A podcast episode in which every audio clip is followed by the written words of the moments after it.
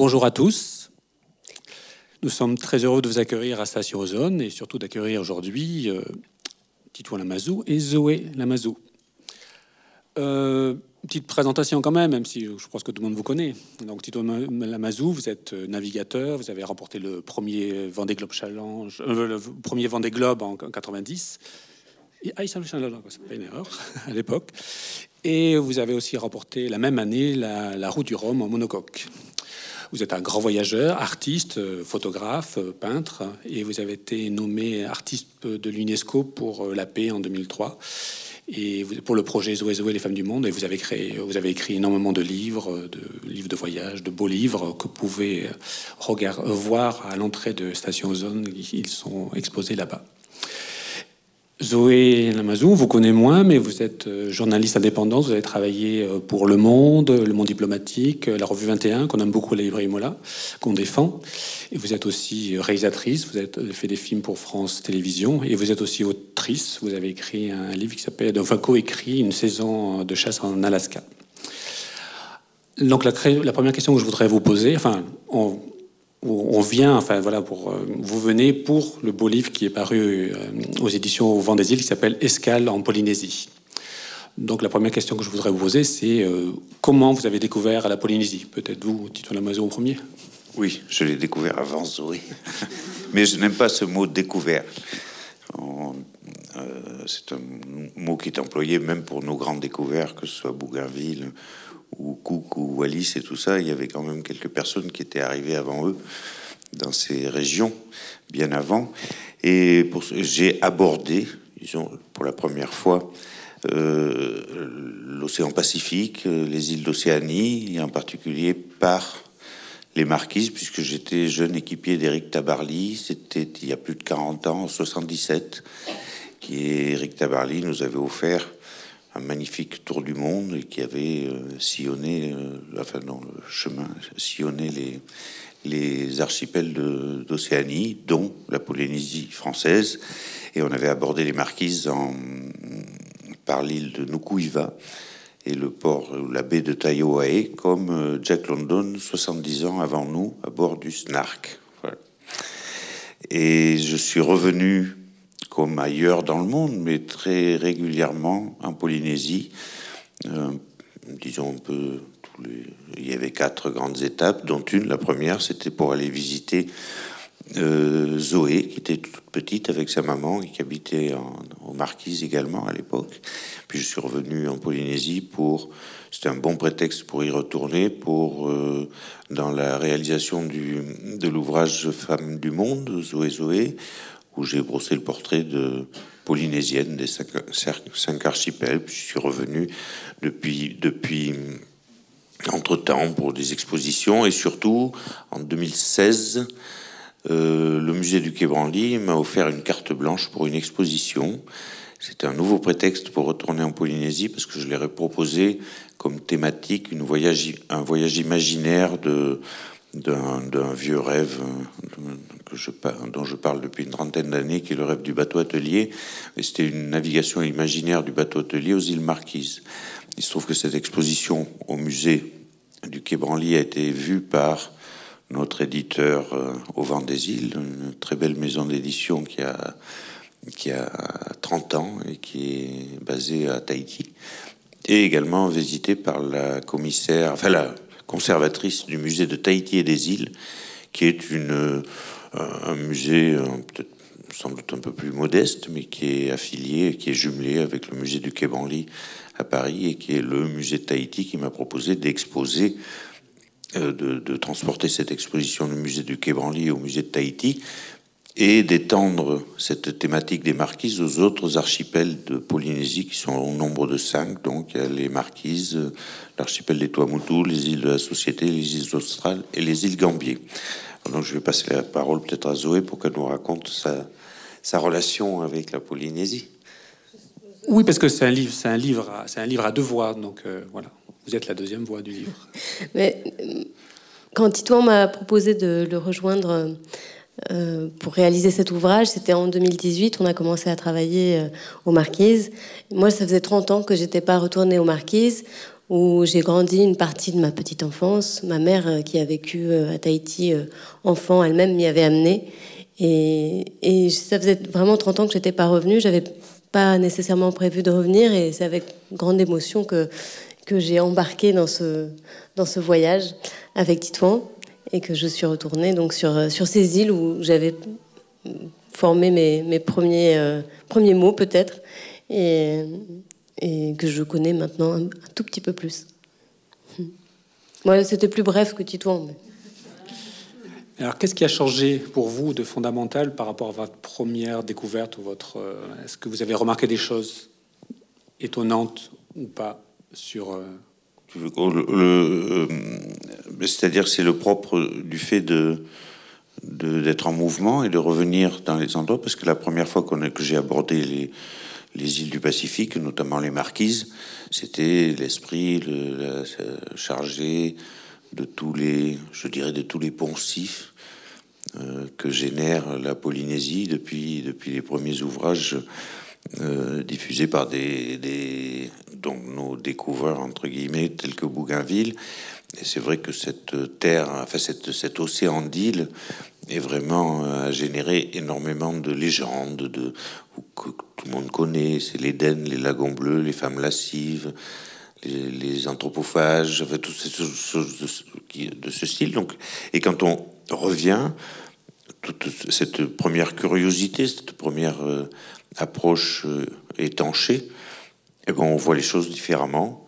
Petit à petit. Alors moi j'ai changé en 40 ans évidemment, mais le, la Polynésie elle-même, si vous voulez, physiquement, ce que j'ai pu constater, c'est qu'à part peut-être Papé-Été et ses faubourgs, qui se sont développés, qui et Bora? Lady, hein, disons, il y a le tourisme a, généré aussi un certain nombre de constructions plus ou moins euh, magnifiques, certaines, d'autres moins. Euh, mais enfin, c'est quand même pas la Costa Brava. Et ça touche assez peu d'îles. Hein, c'est Bora Bora, Tahiti. Mais les autres euh, îles et archipels, j'ai pas constaté, en tout cas physiquement. Par ailleurs, la Polynésie n'a pas échappé, n'échappe pas à la mondialisation, à la paupérisation, on pourrait dire, du monde Et socialement, effectivement, les choses ont évolué depuis les années 60. Donc, euh, tu as sûrement des choses à ajouter? Euh, moi, j'ai pas, j'ai peu d'éléments de comparaison parce que quand j'ai quitté la Polynésie, euh, j'avais 6 ans. Donc, et quand je suis revenue dans l'île de mon enfance, en fait, j'ai, retrouvé comme si je l'avais quitté la veille le chemin de, de, ma maison, qui du reste avait, avait été démoli. Il restait juste les murs de, de ce qui avait été ma chambre, mais je l'ai retrouvé tout naturellement. Donc, l'île en question n'avait pas beaucoup changé. En revanche, la Polynésie, entre-temps, euh, a euh, subi 30 euh, années d'essais nucléaires. Par exemple, ce ne sont pas des, des, choses qui laissent une trace physique, hormis dans l'île où ces essais ont, ont ont été euh, réalisés, et puis sur, sur les gens, évidemment, sur leur, leur santé. Euh, il y a aussi d'autres, euh, c'est absolument pas anecdotique, et puis d'autres, changements qui peuvent être dus à des, des, choses plus globales, comme ben, le réchauffement climatique, l'acidification des océans, la, la, la, destruction de la biodiversité, qui, qui aussi sont peut-être moins évidente ou moins, euh, euh, oui, moins manifeste quand on est de passage ou en vacances sur une plage, mais qui euh, sont évidemment une réalité criante pour qui est pêcheur ou usager du lagon ou, des, ou, de ces îles pour sa vie quotidienne. Est-ce que vous avez l'impression d'avoir fait un peu, avec ce livre, une œuvre d'anthropologue, en fait? Parce que vous, vous donnez la voix à beaucoup de gens, et vous aussi à travers vos dessins. Euh, moi, j'ai une formation euh, en sociologie politique, en, sciences humaines euh, un petit peu, et j'aborde toujours mon métier avec ces outils. J'aime aborder mes reportages avec les outils de, la sociologie, peut-être de l'anthropologie, mais ce serait peut-être s'avancer un petit peu. C'est un peu hybride entre le documentaire au long cours. il, relève toujours un petit peu de, ce, de, cette, de cette lenteur et de cette euh, qui, peut être celle du, de l'anthropologue aussi. Mais euh, donc, oui, ça, fait partie de, des outils. Et peut-être que l'exercice de récolte et restitution de la parole peut s'apparenter aussi à un, à un travail euh, d'anthropologue, mais seulement en partie. Comme Monsieur Jourdain faisait de la pause, prose en, ce qui me concerne. Alors tout à l'heure, on a parlé du fantasme de, de l'Éden euh, polynésien. Est-ce que vous nous parlez de ce rapport-là? Est-ce que le premier rapport que vous avez eu, c'est un rapport littéraire avant de vraiment aborder la Polynésie? Oui, même pour aborder ma vie tout court. Parce que je pense que si j'ai pris une certaine orientation dans ma, dans ma vie, mes parents n'étaient ni artistes ni navigateurs, je pense que je le dois beaucoup à des lectures et une mémoire collective où à un moment donné j'étais attiré par un inconnu pour moi qui était le voyage, les océans, le monde maritime, celui de ceux qui vont en mer.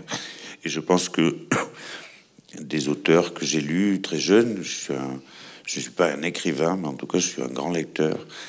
Et des Melville, London, Stevenson, euh, Segalen, euh, tout ça, ça a fait, ça a formé ma, ma, ma post-adolescence en quelque sorte. Et il se trouve que ce que je viens de vous citer, euh, y compris Gauguin d'ailleurs, ce qui est très étonnant, c'est qu'en en une vingtaine d'années, au tournant du 19e et du 20e siècle, euh, Melville un petit peu avant les autres, mais Stevenson, London, euh, Gauguin, Ségalen se sont retrouvés dans cet endroit qui est réputé pour être le plus isolé du monde. Il était probablement peut-être encore plus qu'aujourd'hui, puisque pour aller à Tahiti à l'époque, ça prenait un peu plus de temps qu'aujourd'hui. Euh, donc voilà, c'est donc avec ces récits et aussi une mémoire collective qui était bien antérieure et qui avait été écrite, euh, fabriquée euh, par des ouvrages comme la Nouvelle Citaire de Bougainville, qui décrivait, qui décrivait c'est-à-dire que Bougainville a écrit un livre sur ce qui n'empêche pas que c'était un grand navigateur et qui, mais il avait écrit un livre sur euh, Tahiti. Euh, il y avait passé exactement trois jours et n'était pas descendu du bateau. Donc il y avait des, c'était des, et puis il y avait aussi une forme de littérature dont n'ont pas été épargnés des Melville et d'autres, et moi non plus sans doute, parce qu'il n'y a pas de, raison. C'est que parfois, enfin moi je, je, veille quand même à ne pas le faire, mais à une époque, les récits de voyage étaient on satisfaisait, c'est un peu comme l'audimat, hein, on satisfaisait une certaine demande d'exhaustisme et on rajoutait des, enfin, on faisait des petites, euh, des petites euh, fioritures, on s'empêchait pas d'inventer des choses qui pouvaient plaire à un public, et ce qui fait que la réputation de cette de cette euh, région du monde, comme d'autres, le Sahara n'y a pas échappé avec les Touaregs et tout ça, a dans notre vision occidentale demeure, même sur les prospectus aujourd'hui de propagande, propagande touristique. On retrouve ces mêmes, ces mêmes, ces mêmes clichés et que nous nous efforçons, voilà, et dont le, l'apogée, c'est sans doute pour ceux qui ont pu voir ces films très agréables à regarder, qui sont les mutinés de la Bounty, où, on a, où les, les héros sont les, les marins euh, étrangers, donc les marins occidentaux interprétés par, euh, je sais pas, euh, Marlon Brando, etc., et qui sont quand même une, une, illustration euh, au paroxysme de cette de cette mythologie européenne des îles. Donc, et lorsque notre principe avec Zoé, lorsqu'on part quelque part, que ce soit là ou ailleurs, c'est d'essayer de, ce qui n'est pas toujours facile, de laisser de nos idées reçues derrière nous et d'essayer d'arriver dans un, avec un regard et surtout de ne pas s'approprier, d'ailleurs c'est pour euh, paraphraser Victor Ségalen, de ne pas s'approprier l'autre, mais au contraire d'essayer de le, le regarder de l'écouter surtout, ce qu'a ce fait euh, Zoé. Il y a aussi d'autres auteurs contemporains qui sont plus, euh, voilà, qui sont, comme je pense à Edouard Glissant, Patrick Chamoiseau, Chantal Spitz, que vous évoquez, qui eux, une autre, une autre vision de la Polynésie. Ah, bah, non, mais Chantal Spitz, a notamment une, une, autre vision de la Polynésie, c'est qu'elle est polynésienne.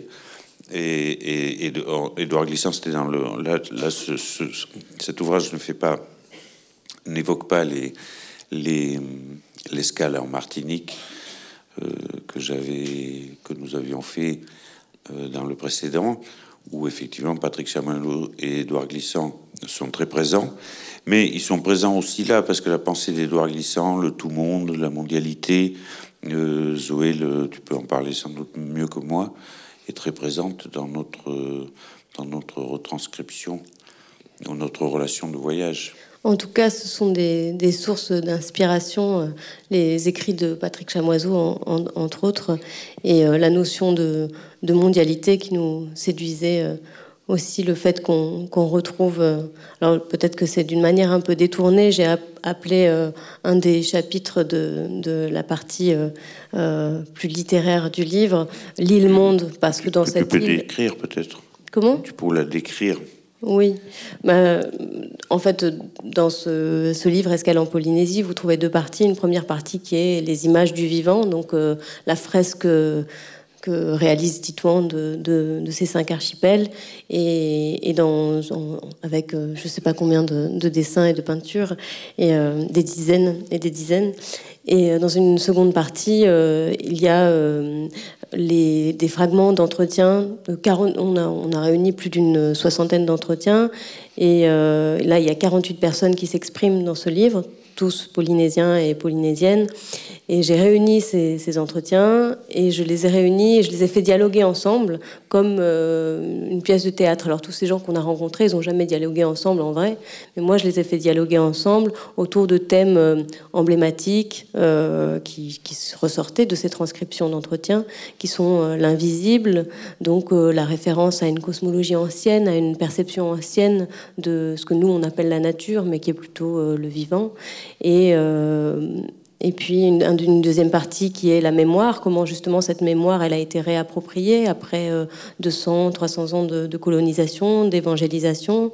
Ensuite la bombe, qui est cet épisode dont je parlais, euh, qui n'est pas un épisode, qui est euh, ce dont je parlais, cet événement dont je parlais tout à l'heure, qui, sont ces 30 ans d'essais nucléaires en, Polynésie. Ensuite, il y a cette partie qu'on a appelée le retour aux îles, qui fait référence à un mouvement qu'on a remarqué euh, en voyageant. C'est un retour des, Polynésiens à leurs îles d'origine, c'est-à-dire que, euh, comme ce qui se produit ici, euh, comme un retour à la Terre. Et enfin, l'île Monde, c'est une évocation de ce que j'ai, de ce qu'on a perçu c'est-à-dire que dans chaque petite atoll ou petite île de, Polynésie, dans ce vaste océan, on retrouve des sujets qui nous concernent tous, comme ceux que je citais tout à l'heure et qui concernent notre planète euh, et, euh, l'état et le, tas de,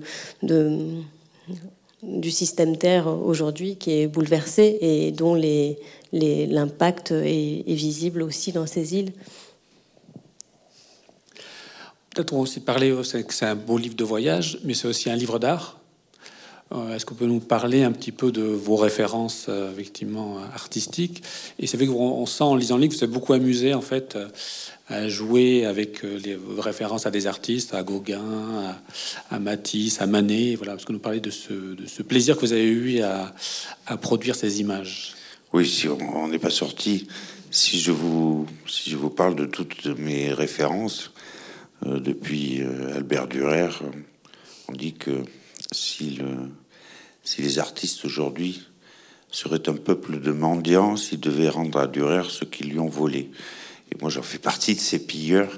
Et, sur toute l'histoire de l'iconographie occidentale et non occidentale, d'ailleurs. Donc, je m'inspire de. Mais il y a il y a effectivement, on peut voir très clairement certaines influences ou clin d'œil. Il y a des artistes dont Gauguin Gauguin, je me suis servi de. Je suis un grand, un grand admirateur de, de l'œuvre de Paul Gauguin. Mais évidemment, la Polynésie, comme on pense toujours, tout de suite, même, même dans aujourd'hui, une iconographie de Gauguin, c'est la Polynésie. Ce sont les. Et donc, quand euh, j'illustre, euh, on peut parler d'illustration ou de peinture, en tout cas, qui sont des clins d'œil ou des jokes sur. Euh, la vision occidentale de la Polynésie, j'emprunte, euh, enfin je m'efforce d'emprunter la patte de Gauguin, voire même à, reproduire des tableaux de Gauguin. Donc comme je vous parlais tout à l'heure de la Bounty, ou des, révoltés de la Bounty, euh, j'ai fait quelques toiles, euh, tableaux, où je où j'ai représenté Fletcher Christian, donc le mutiné, qui a été interprété par Mel Gibson, Marlon Brando et autres, Clark Gable, je crois, et un certain nombre d'acteurs. Enfin, j'avais choisi Marlon Brando, qui est le plus, qui est à mon avis, la, qui était le plus emblématique euh, pour, pour, faire une caricature. Et j'avais, j'avais fait, j'avais emprunté le, un tableau, enfin la scénographie d'un, tableau très connu de Manet qui est le Déjeuner sur l'herbe. Et j'avais dessiné, donc j'avais remplacé le personnage principal qui s'adresse à cette jeune fille toute nue. Euh, je l'ai remplacé par Marlon Brando. Et les filles qui sont là, j'ai emprunté à Gauguin quelques, polynésiennes lascives sur le sable, et puis j'ai reproduit cette, cette, cette, œuvre, et qui effectivement évoque des artistes que j'aime beaucoup et qui m'ont servi à, exprimer cette vision occidentale de la Polynésie.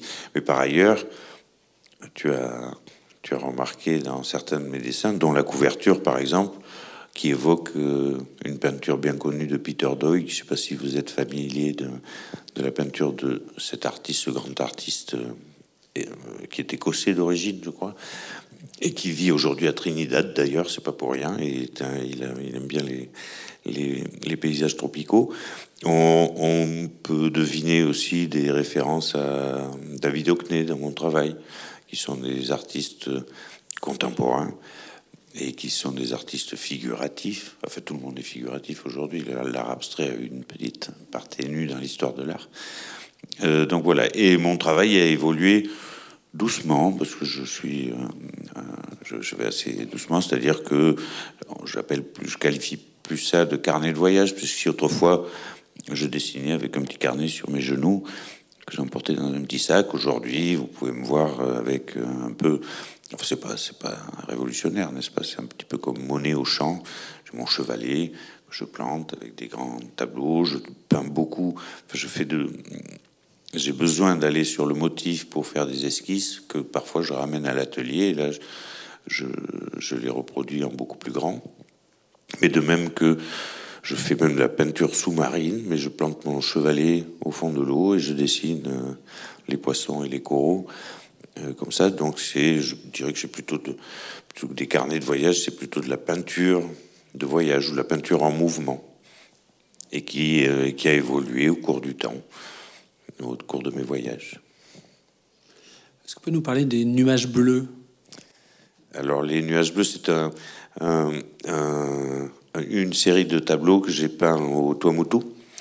Au Tuamotu, alors les, il se trouve que euh, bon, on peut aller un peu en arrière. Vous savez que les, ou vous ne savez pas que les, les, les Polynésiens, les Océaniens, tous les Océaniens d'ailleurs, sont de, de, très grands ou issus de très grands navigateurs, puisque ce sont eux, les, Océaniens, qui ont découvert, eux, pour le coup, toutes les îles, tous les archipels de, l'Océanie, euh, d'Hawaï à l'île de Pâques, en passant par la Nouvelle-Zélande, ou les, enfin, tous les archipels, et ce, en, naviguant sur euh, les bateaux qui sont pour moi dans toute l'histoire de l'humanité, je pense que ce sont les bateaux les plus subtils que nous avons pu imaginer, nous autres les, les, hommes, les femmes, euh, qui sont des bateaux qui sont ce que nous on appelle des multicoques, mais c'était eux ils appellent ça des pirogues doubles, et qui sont des bateaux dépourvus du moindre métal.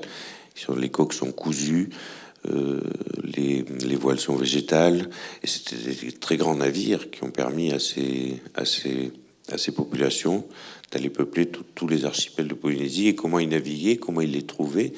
Ils avaient une grande connaissance, très grande connaissance euh, astronomique, c'est-à-dire qu'ils connaissaient les étoiles ont tout un nom en, en polynésien ou en mélanésien, et euh, ils naviguaient aux étoiles. Euh, la nuit et quand ils approchaient, ils savaient qu'ils approchaient d'îles dont ils ignoraient l'existence a priori. Ils passaient de la navigation nocturne à la navigation diurne.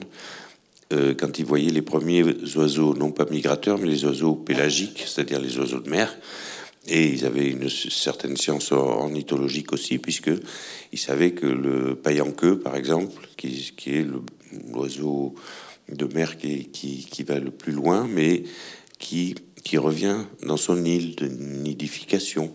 Et il savait que quand il voyait un et le paillanqueux a la particularité d'aller pêcher à parfois à 150 000 de son île, ce qui fait quand même assez loin. Et il savait qu'il suffisait, de suivre le vol du paillanqueux qui rentrait tous les jours chez lui. Oui, la frégate, c'était un petit peu moins, c'était 100 000 ou 90 000, etc., etc.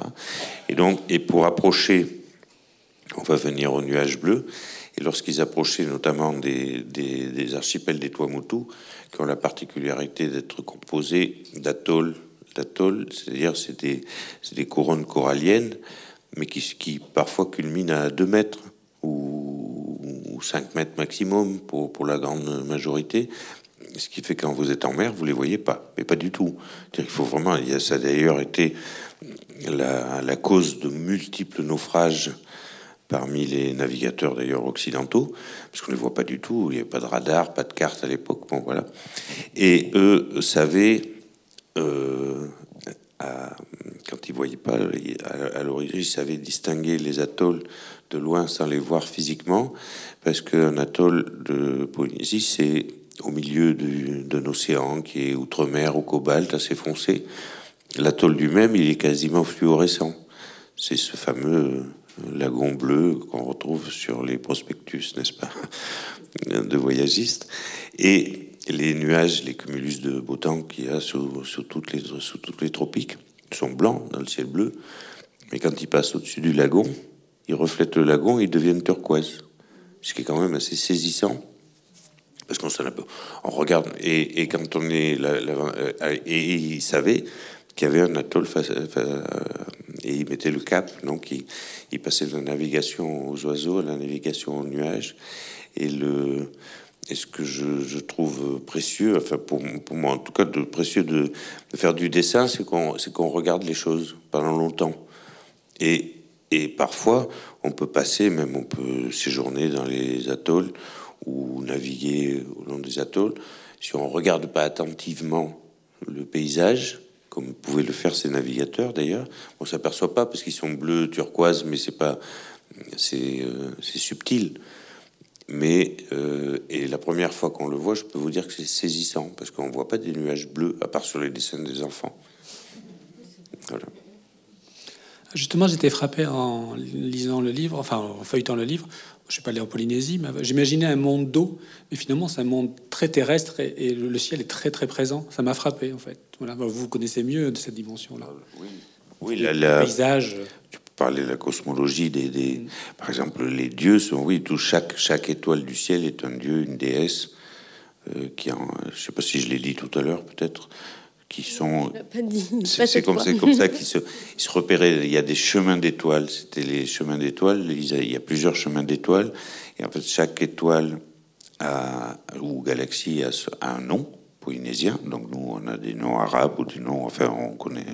Mais ils ont leur propre nomenclature. C'est toujours un dieu et une déesse qui, qui engendre des, des enfants qui sont eux-mêmes des dieux et des déesses, qui en engendrent d'autres. Et comme ça, il y a des lignées divines qui font les parcours maritimes. Et ces connaissances, parce qu'il y en a un sacré paquet d'étoiles, hein, je ne sais pas si vous avez remarqué. Hein. Et, et, pour. C'était des civilisations d'oralité, et ils se transmettaient ça de, de père en fils, de mère en fille, euh, par des chants, des poèmes qu'ils apprenaient par cœur, et qui ont failli être. Euh, oublié. C'est très récemment qu'il y a eu, tu pourras en parler, de la mémoire qui a été recouvrée, mais il n'y a pas si longtemps, c'est dans la, fin du XXe siècle, dans les années 70. Notamment, ils ont retrouvé des vieux marins de Micronésie, qui sont peut-être les, les, îles les plus isolées vraiment de l'océan Pacifique, où il y avait des vieux qui avaient encore cette mémoire et connaissaient ces champs et les méthodes traditionnelles de navigation. C'était quoi la question c'était le fait que ce soit comme le monde polynésien, et pas un monde, un monde de terre et de ciel. Oui, et puis le ciel, il y a le, dieu Maui qui est euh, qui s'était emparé du, du, scorpion. On appelle ça l'hameçon de Maui parce que le scorpion a une forme de. C'est une constellation, le scorpion. La constellation du scorpion, qui a un nom, mais je l'ai oublié. Enfin, on appelle ça l'hameçon de Maui en traduction. Et c'est comme ça que Maui, à l'aide du scorpion, à attraper les îles au fond de l'océan pour les, pour les amener à la surface et à créer le monde océanien. Ça, c'est un des mythes euh, fondateurs. Une, une des légendes, des mythologies euh, euh, fondatrices. Puisqu'on a travaillé, on de travail de mémoire, on peut dire que votre livre participe à cette diffusion, cette mémoire polynésienne qui. Bon, en tout cas, on a la, on a la prétention de ne pas pas usurper la, parole des gens. C'était ça qui était important pour nous, c'était de, restituer la, la parole des Polynésiens parce que euh, tu l'as dit tout à l'heure, mais euh, il y a beaucoup d'occidentaux de, passage qui, se sont exprimés sur la, Polynésie, au sujet de la Polynésie. Ça fait 300 ans que, des occidentaux, des Européens écrivent sur la Polynésie des choses euh, parfois pertinente, mais aussi très chargée de clichés qui sont encore bien tenaces.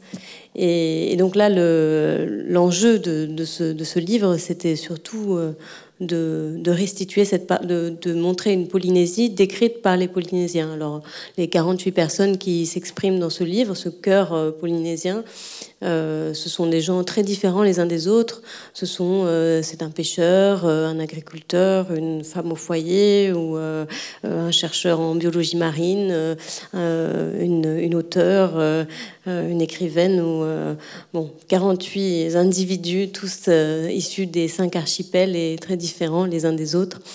Et c'est ça qui est, magnifique, c'est que chaque, euh, chaque euh, fragment d'entretien, aussi, je les ai aussi choisis comme euh, vous pouvez les lire indépendamment les uns des autres. Ce sont des, comme des, petites nouvelles ou des petits contes isolément, pris isolément, plus ou moins longs, et, qui ont cette saveur des, des histoires qui se racontent et des anecdotes. Et euh, je, je, sais, voilà, je sais pas. Euh, c'était, c'était plutôt ça l'enjeu, c'était de rapporter cette parole. et puis des gens qui sont aussi, euh, bien qu'ils vivent au milieu de nulle part dans le Pacifique, qui sont connectés mieux qu'un Auvergne. Hein. alors qui sont quand même, ils sont quand même au fait des choses de ce monde et des. On est quand même étonné par, enfin étonné, non. Enfin, moi, je trouve ça tout à fait normal. Mais enfin, un pêcheur de Touboua, il est, il est vraiment il peut vous donner une, enfin, il peut donner des, il connaît, il connaît ce que c'est le réchauffement climatique. Ah bah oui, il connaît bien, oui. Ils connaissent tout ça très bien. Ils savent, ils savent quels sont les enjeux d'aujourd'hui. Donc, c'est-à-dire que nous, on voulait pas accaparer la parole comme ça s'est fait pendant longtemps, et de, et de, et de laisser ces gens qui se s'exprimer, s'exprimer euh, sur ce qui les concerne et qui nous concerne tous en plus peut-être plus précisément parler parce que, voilà, que c'est cette, île monde est, est, une île monde résiliente. Ils sont beaucoup battus.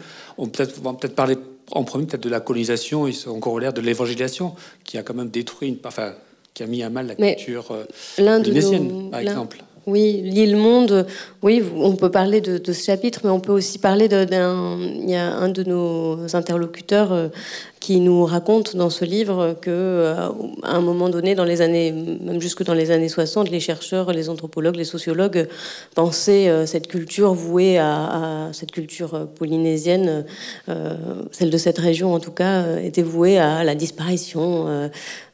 et finalement, ce même chercheur, Tamatoa, se dit très heureux parce qu'il allume la radio le matin et il entend un chanteur d'une vingtaine d'années chanter dans sa langue et euh, et, citer une myriade de dieux euh, tutélaires qui évidemment non plus, dont, la religion n'a plus cours aujourd'hui, mais dont le culte n'a plus cours aujourd'hui, mais qui fait référence quand même à, des, à des, éléments euh, immatériels d'une culture qui qui, reste euh, une forte part de, l'identité. Donc ça, c'est un des témoignages qu'on a à ce sujet. Et évidemment, on a d'autres témoignages de gens qui étaient là au moment où, euh, euh, notamment aux Marquises, il y a eu ce mouvement, comme, dans d'autres régions du monde où les autochtones se sont réappropriés leurs paroles et leur culture.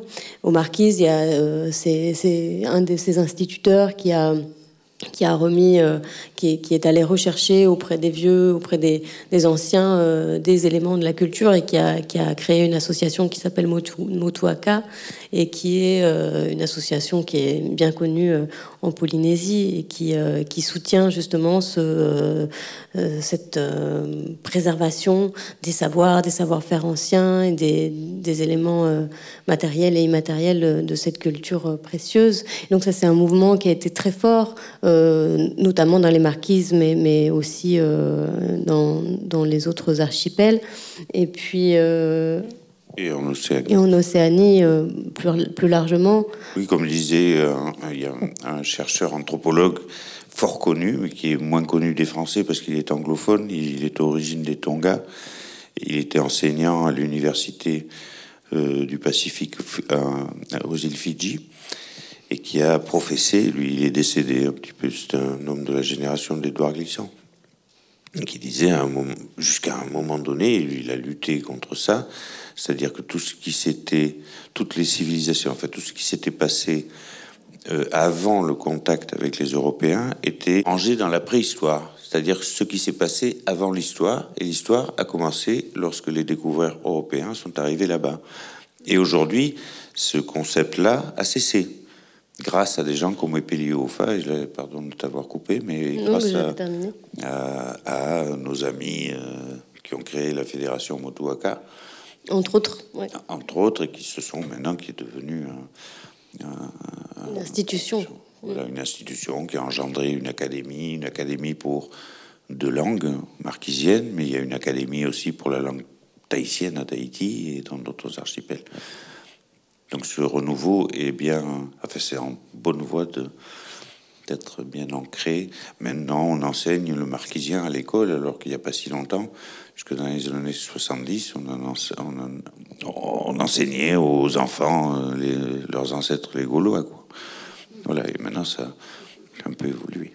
Oui, évidemment. Ça, je dois parler de cette disparition, enfin, d'empêcher les enfants d'avoir le prénom tahitien, d'empêcher enfin, que la langue disparaisse. Enfin, il y a eu quand même Les, coloniaux, voilà. Oui, ont très abîmé la culture. On n'a pas réservé ça à la Oui, aussi. Mon, mon, père euh, Béarnais, quand il est arrivé à l'école, euh, dans un village à côté de Pau, il parlait pas français. Mon père. Il était puni à l'école s'il parlait pas toi, fait ce qu'on dit les langues. il y a une, une auteure tahitienne dans le livre aussi qui, qui raconte comment, euh, quand elle était enfant, il y avait aussi, comme, euh, dans le Béarn, j'imagine, euh, l'interdiction de, parler tahitien à l'école. Et la menace, c'était que si on parlait le tahitien, si on était surpris à parler le tahitien dans la cour, on avait le, le, symbole. Le symbole, c'était un coquillage, par exemple, pour ce qui concerne Chantal qui nous raconte cette histoire, c'est un coquillage et, puis l'autre enfant, euh, euh, si un autre enfant parlait euh, tahitien à son tour, bah, le symbole était refilé à l'autre enfant. Enfin, c'était le symbole de la, de la honte, quoi. Et ça, aujourd'hui, eh bien, évidemment, ça, n'a plus cours. Et, le, et cette, cette, réappropriation de, de, la culture est, est, bien, bien ancrée. Tu peux, tu peux, raconter cette anecdote de Chantal Spitz, qui est la, la première écrivaine femme à avoir publié un roman. À Tahiti. À Tahiti, oui, sur son fils et le roi. Ah oui, oui, elle nous racontait aussi, euh, je pourrais vous lire l'anecdote, ce sera plus éloquent. Je vais essayer de la retrouver. Ok, je peux... en attendant, vous pouvez euh, poser une autre question. Euh, je voulais parler, oui, c'était pour Zoé, mais peut-être vous pouvez en parler aussi sur enfin, l'importance de, des essais nucléaires euh, des Français euh, et la bombe. Enfin, qu'est-ce que, qu'est-ce que ça, a beaucoup influencé et changé quand même la Polynésie, en fait, euh, le fait que tout le monde est allé Ça a été quand même un summum de, des, de, la colonisation, c'est-à-dire qu'on a choisi. J'ai retrouvé. Ah, vas-y, on va en parler après. C'est Chantal qui nous, qui nous raconte cette histoire. Mon fils a 7 ans quand un jour il revient de l'école et me dit Maman, tu connais Pomaré 5 Non, je ne le connais pas, mais je sais qui c'est, pourquoi C'était notre leçon d'histoire. Pomaré 5, c'était le roi des sauvages. Il était content, le gamin. En effet, c'était écrit dans son cahier Pomaré 5, roi des sauvages. Alors j'ai dit Bon, attends, les deux grands frères, punaise, on va avoir droit à la leçon. J'ai dit Bah oui, tout le monde écoute la leçon. Tu te rappelles grand-maman, ma grand-mère? Oui. Grand-maman, elle était sauvage Ben non, elle était comme nous. Et ses parents, comment ils étaient? Ben comme nous. Et ben Pomaré 5, c'était le roi des parents de, de grand-maman. Le lendemain, le gamin, il a été dire à son maître qu'il était un menteur. C'était dans les années 90. Comment tu veux qu'on ait une idée de nous? Voilà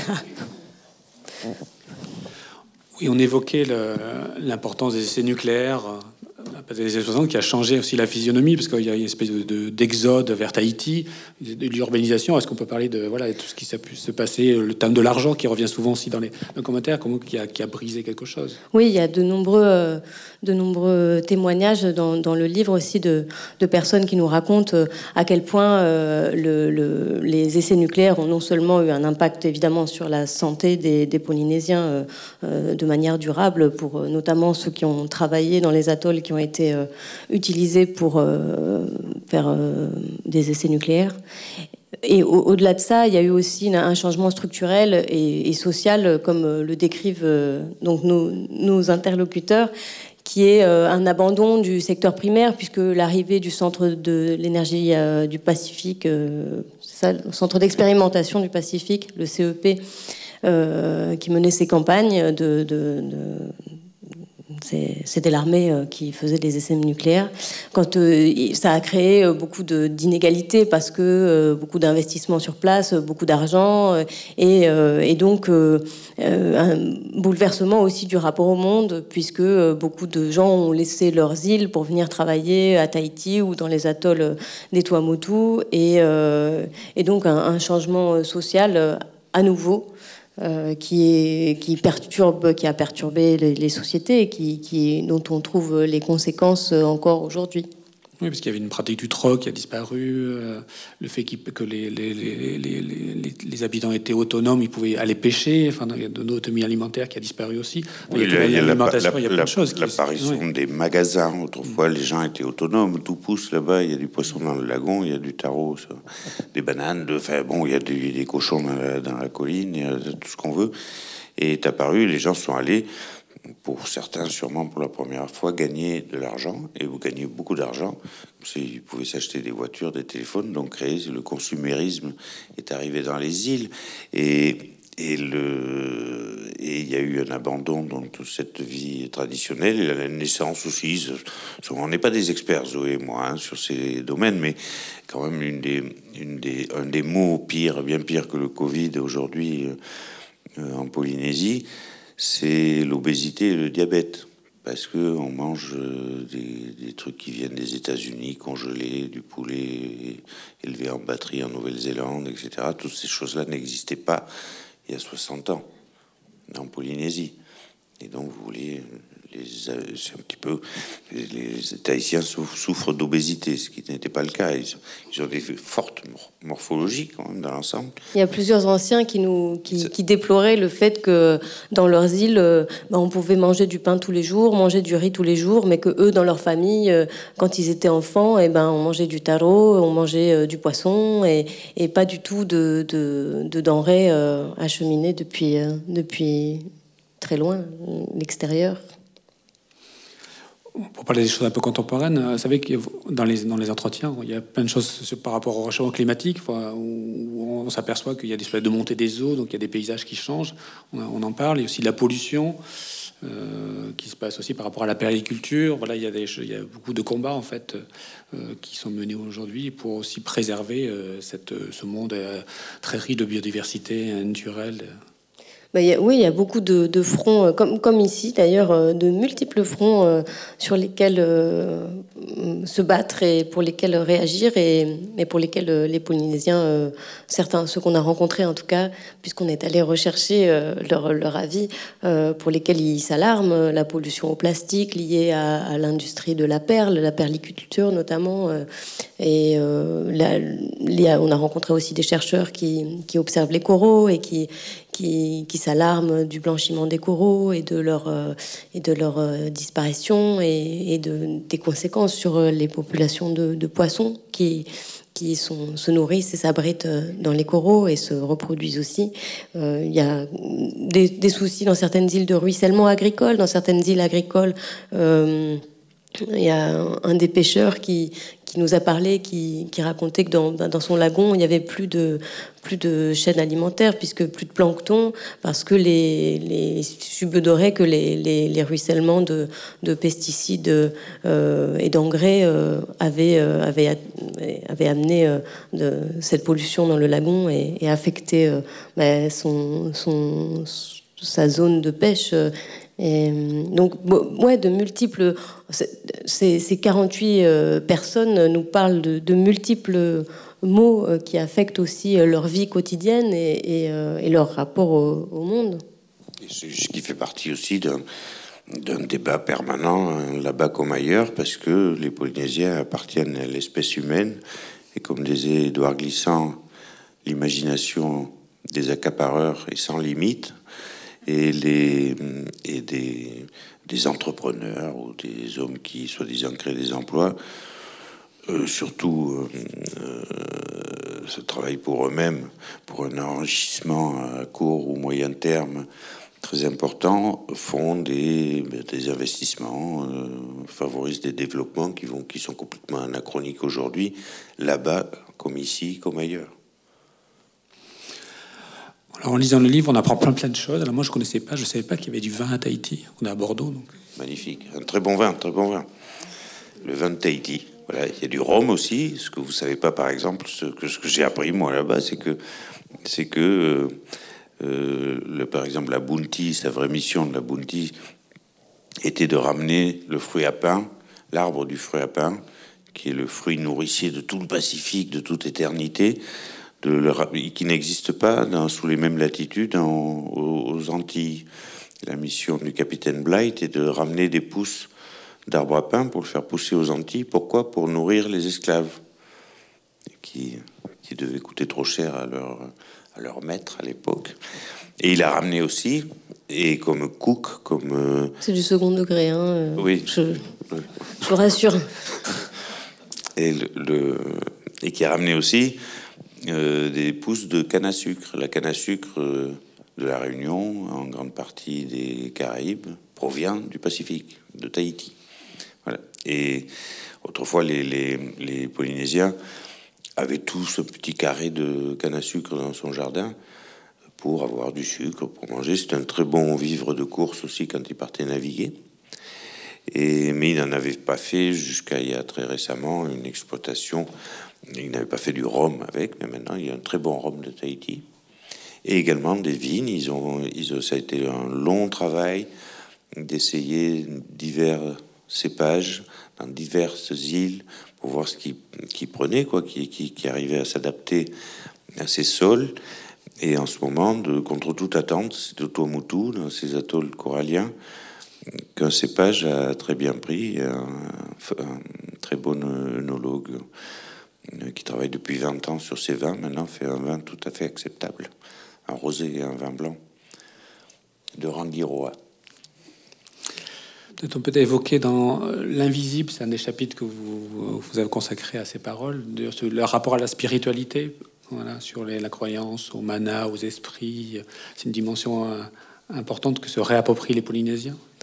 Alors oui, je ne veux pas généraliser parce qu'on a parlé à une soixantaine de personnes. Il y a quand même un peu plus de Polynésiens euh, en Polynésie que, dans ce livre, mais euh, ce que j'ai perçu et ce que nous avons perçu, c'est euh, oui une espèce de syncrétisme parce que le, christianisme est quand même très présent dans cette société.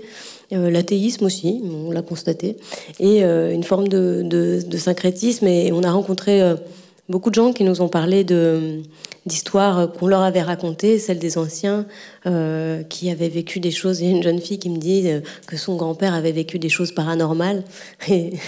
mais euh, ce qu'elle évoquait, c'était surtout des histoires qu'elle adore qui sont euh, celles des, ancêtres protecteurs. Par exemple, dans, le, dans la, cosmologie euh, euh, polynésienne ancienne, il y a des esprits, des esprits qui, qui, qui, appartiennent au monde nocturne, au monde de l'obscurité, mais il y a aussi des, des, entités protectrices qui s'incarnent, qui sont des ancêtres, qui s'incarnent dans des, dans des animaux, dans des plantes ou même dans des minéraux. Et, et cette jeune femme me racontait comment un barracuda avait sauvé son, grand-père qui avait été mordu par un requin dans, le lagon et, comment ce barracuda l'avait ramené euh, euh, euh, en lieu sûr. Il y a beaucoup d'histoires et d'anecdotes comme ça, d'esprits qui protègent certaines terres de l'appropriation. par exemple, elle racontait aussi la mésaventure d'un blanc, d'un popa, qui avait décidé de s'installer et de construire son petit cabanon sur sur une île et qui avait été hanté toute la nuit par tout un tas d'esprits qui lui avaient bien fait comprendre qu'il valait mieux qu'il s'en aille.